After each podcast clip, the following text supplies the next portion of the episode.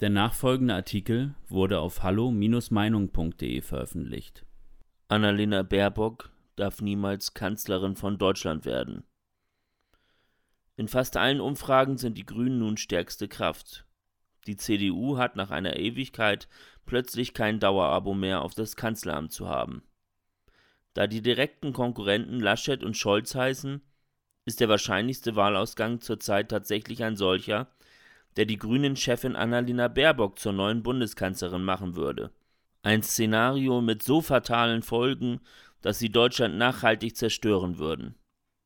Für die großen Medien und auch für den öffentlich-rechtlichen Rundfunk ist es schon eine klare Sache.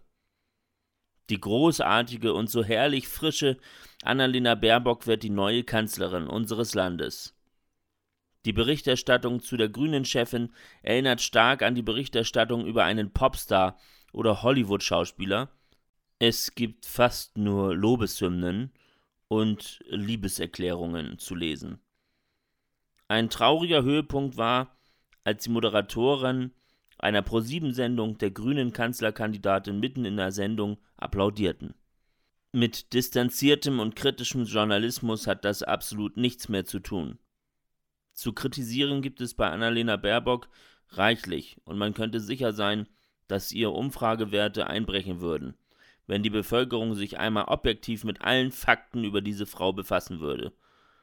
Annalena Baerbock hat vor allem drei Kernforderungen, die allesamt ein Schlag ins Gesicht für den durchschnittlichen steuerzahlenden Bürger sind. Höhere Steuern und Preise, mehr Verbote und mehr Migration ins deutsche Sozialsystem. Zum einen fordert Baerbock, dass man die Ziele des Klimaschutzes mit massiven Einschränkungen der bürgerlichen Freiheit erreichen müsse. Verbot von Eigenheimen, Tempolimit, Autofahrverbot, Verbot von Flugreisen, Verbote in der Fleischproduktion. Die Liste der von den Grünen geforderten Verbote ist schier unendlich.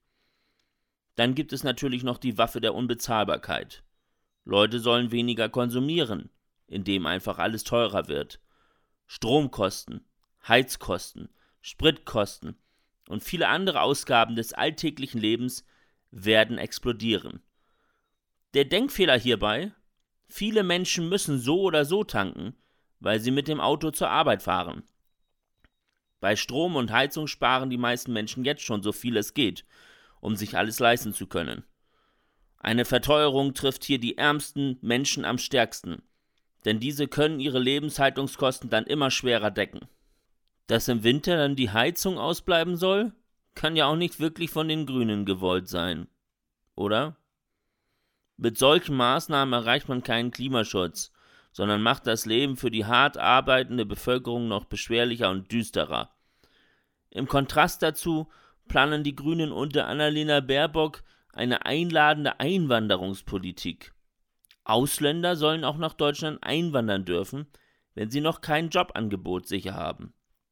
Im Klartext bedeutet das eine Einwanderung in unsere sozialen Sicherungssysteme, wie wir sie auch schon unter Merkel mit der Asylpolitik von 2015 erlebt haben.